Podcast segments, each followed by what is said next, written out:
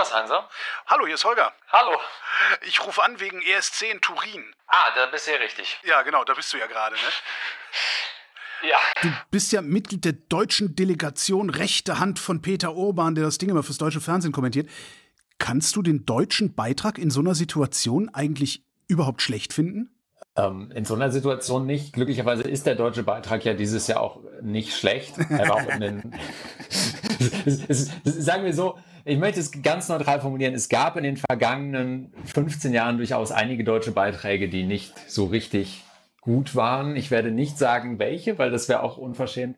Äh, nee, also so wie Peter immer sagt, dass er äh, loyal gegenüber dem deutschen Act ist und äh, gegenüber dem deutschen Song, bin ich dann natürlich auch, äh, sagen wir mal, voreingenommen. Mhm. Also jedenfalls, ähm, ich finde den Song aber dieses Jahr wirklich tatsächlich gut und das ist schon mal von Vorteil. Wenn du den Beitrag, den deutschen Beitrag gut findest, was bedeutet das denn in Plätzen für dieses Jahr? Oh, das ist ja eh immer sehr schwer zu sagen. Eben.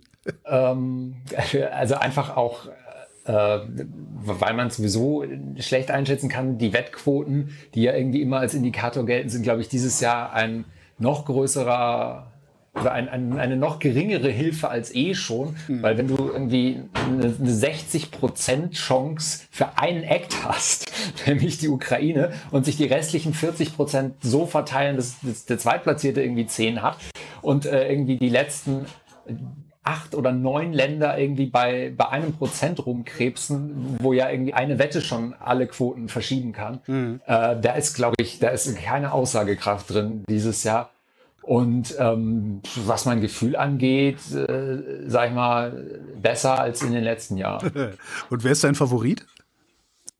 Äh, das Vereinigte Königreich. Das Vereinigte Königreich. Äh, du sagtest eben 60 Prozent für die Ukraine.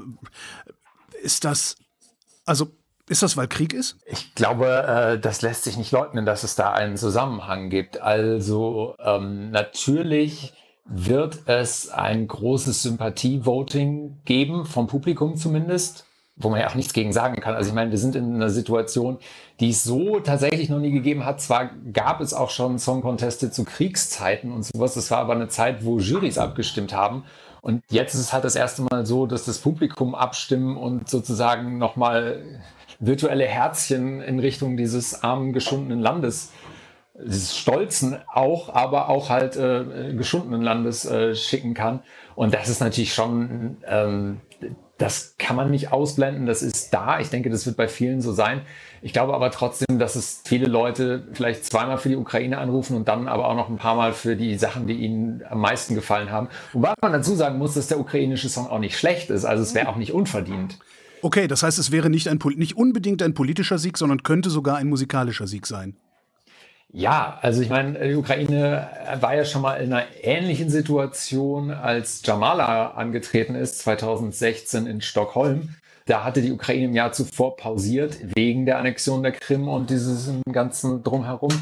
Kam wieder, hatte einen Song, der davon handelte, wie Stalins Truppen die Krim-Tataren deportiert haben, wo man jetzt sagen kann, okay, das ist vielleicht auch eine politische Botschaft auf eine Art, den wir damals alle gut, also musikalisch auch, auch spannend fanden, anrührend natürlich und wo wir aber irgendwie auch so ein bisschen, also wo natürlich auch klar war, das ist jetzt nicht nur der Song alleine, sondern das ist auch das Thema und die Zeit und wo wir aber alle so ein bisschen dachten, wenigstens handelt der Song ja von einem Krieg, der lange her ist, aber man muss sich natürlich im Nachhinein auch klar sagen, eigentlich war damals die Ukraine schon in einem Kriegszustand, weil Teile des Landes einfach besetzt waren.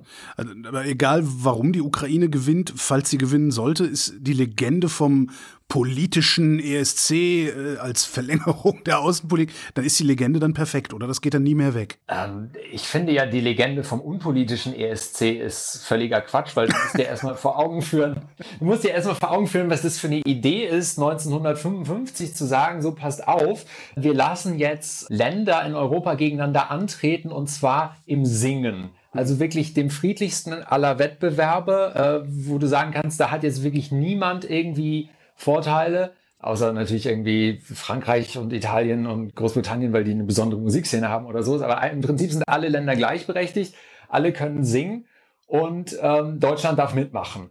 1955. das, also das ist ja schon was ganz Besonderes. Das, also die EBU gibt's länger als die Europäische Union, auch das darf man nicht vergessen. Und der erste deutsche ESC-Beitrag 1956 war im Wartesaal zum großen Glück von Walter Andreas Schwarz, ein Mann, an den sich nur wirklich ausgewiesene Experten erinnern werden.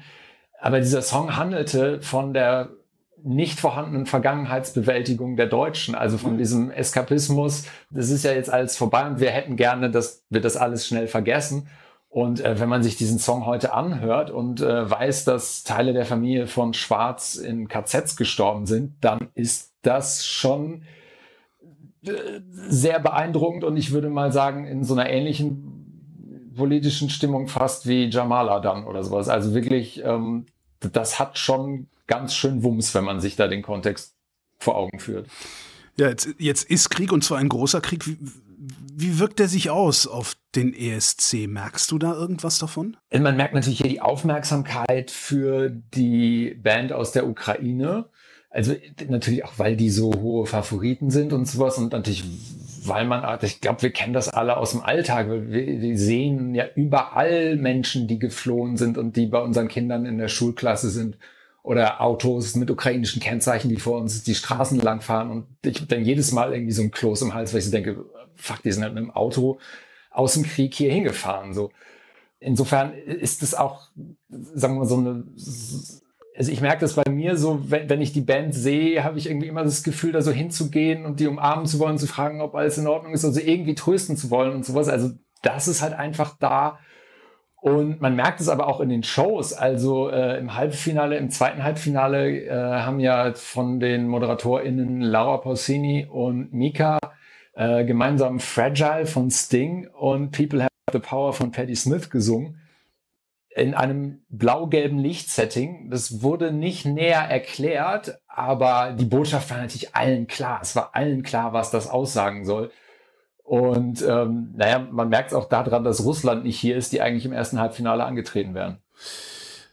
Wird darüber geredet oder deckt man da das Mäntelchen des Schweigens drüber? Es fällt mir gerade ein, wo wir drüber sprechen. Also ich habe natürlich so, so die Listen gesehen und sowas da, wo Russland drin gewesen wäre. Also sie sind ja dann auch schon wirklich nach, also zwei Tage nach Kriegsausbruch, glaube ich, ausgeschlossen worden. Aber ähm, tatsächlich habe ich hier noch mit niemandem irgendwie über Russland gesprochen, also über Russland als ESC-Teilnehmerland äh, gesprochen, weil es sich auch irgendwie nicht so ergeben hat. Der Fokus ist dann doch woanders. Wo ist der? Äh, bei der Ukraine natürlich. Hast du schon Ukrainer getroffen eigentlich? Ähm, ja, die Band, also ähm, die, es gab einen Empfang der deutschen Botschaft, äh, bei dem äh, Malik aufgetreten ist mit seinem Song und äh, die ukrainische Band Kalush Orchestra eben auch. Dann haben die diesen ukrainischen Wettbewerbsbeitrag nochmal zusammengespielt mit Malik an der Gitarre. Das war ganz toll und äh, auch wirklich sehr bewegend. Und äh, man muss sich immer wieder vor Augen führen, die sind jetzt hier und dürfen hier auftreten. Und soweit ich weiß, fahren die dann am Sonntag zurück und warten quasi auf ihre Einberufung, weil das ja alles Männer im wehrfähigen Alter sind. Und wie, wie ist denn dann deren Stimmung? Ich habe noch nicht mit denen persönlich gesprochen. Ich glaube, ist auch ein bisschen schwierig, weil nur wenige von denen, wenn überhaupt Englisch sprechen und sowas. Ähm, ich weiß jetzt gar nicht, wie die Stimmung bei denen so ist, aber ähm, ich habe sie gesehen hier in der Delegation Bubble, also dem Aufenthaltsbereich der ganzen Acts wo die relativ entspannt gekickert haben. Also ich hoffe einfach für die, dass die das hier auch nochmal total genießen können. Das heißt ja immer so, Musik verbindet. Erzählen uns Moderatoren ja auch immer sehr. Stimmt das eigentlich? Verbindet da die Musik? Also seid ihr alle eine große Familie? Ja, das, das lässt sich nicht. Also man kann jetzt sagen, dass das total cheesy ist als Aussage, aber es, es trifft ja trotzdem zu. Also das ist wenn du hier rausgehst und irgendwie die ganze Halle singt mit, jetzt bei Wettbewerbsbeiträgen, bei Interval Acts, also dieses People Have the Power, das war schon nah dran an evangelischen Kirchentag, aber trotzdem schön. Evangelischer Kirchentag kann ja auch schön sein. Das stimmt. Und also zum Beispiel äh, Diodato, der eigentlich vor zwei Jahren für Italien angetreten wäre, wenn das Ding nicht ausgefallen wäre wegen Pandemie, durfte dann hier endlich mal vom großen Publikum seinen Wettbewerbsbeitrag von vor zwei Jahren vortragen, der es halt nie zum offiziellen Wettbewerbsbeitrag geschafft hat. Und die komplette Arena hat mitgesungen. Und das war so toll und so bewegend. Und es gibt so viele Songs, wo wirklich das komplette Publikum mitsingt, teilweise in Sprachen, die die meisten Menschen hier sicherlich nicht sprechen können, wo sie nicht wissen, was sie da gerade singen, aber sie singen alle mit. Und es ist so toll und so bewegend. Gerade wenn man sich vor Augen führt, dass Live-Konzerte immer noch keine Selbstverständlichkeit sind, mhm. wenn man sich vor Augen führt, was für einer Scheiße wir da gerade überall global stecken, dann ist das hier doch wirklich äh, Balsam für geschundene Herzen und Seelen. Du hast eben gesagt, er ist ja sowieso politisch. Ist es dieses Jahr denn politischer als sonst? Ach, also ich glaube. es, Danke, es, es, reicht. Es es ist ja immer die, die Frage, wie, wie definierst du politisch? Ne? Sagst du irgendwie, das, hat das was mit Ländern zu tun, die für oder gegeneinander abstimmen? Also ich glaube, 2010, als Lena gewonnen hat, war Deutschland sicher nicht das beliebteste Land in der Europäischen Union, vorsichtig mhm. ausgedrückt. Das, so was ist politisch? Also die Songs dürfen ja offiziell nicht politisch sein, sind sie entsprechend auch nicht natürlich ist das immer, wenn irgendwie Länder füreinander abstimmen können oder eben nicht füreinander abstimmen, ist das immer politisch. Es hat eine politische Dimension, dass das Land Nordmazedonien heißt und nicht mehr Former Yugoslav Republic of Macedonia. Das, ist, das kriegst du ja alles nicht rausgerechnet. So, ähm, ich glaube, was, was politische Botschaften und sowas angeht, werden wir wahrscheinlich nie wieder an diesen ESC von 1990 äh, rankommen, wo Toto Coutinho mit Insieme der Hymne auf die Europäische Union gewonnen hat und selbst Norwegen mit einem furchtbaren Lied namens Brandenburger Tor irgendwie aufgefahren ist. Ähm, also den Contest von 1990 sollte man sich unbedingt noch mal reinfahren. Es ist ähm, wirklich sehr speziell, zeigt aber, glaube ich, auch für Nachgeborene, was für eine spezielle Zeit das damals war. Okay, genug Weltpolitik. Ich möchte jetzt bitte die ESC-Anekdoten, die bisher an dir vorbeigekommen sind. Ähm, ja, was willst du hören? Ne, ich weiß ja nicht, was passiert ist. Da passieren doch bestimmt wahnsinnige Sachen. Auf dem Klo werden irgendwelche beim Geschlechtsverkehr erwischt. Äh, weiß ich nicht. Weiß ich nicht, also das, was, glaube ich, alle Länder beschäftigt, ist ja diese, diese große Sonne im Bühnenbild hier, die äh, anfangs angepriesen wurde. Das sind so, so Ringe. Mhm. So kennst du diese Holz, äh, Holzregenbögen für Kinder, wo man so die Farben ja. aufeinander stapeln ja. kann. Genau sowas, wo du dann die einzelnen Teile so drehen kannst gegeneinander, damit das alles schön in Bewegung ist.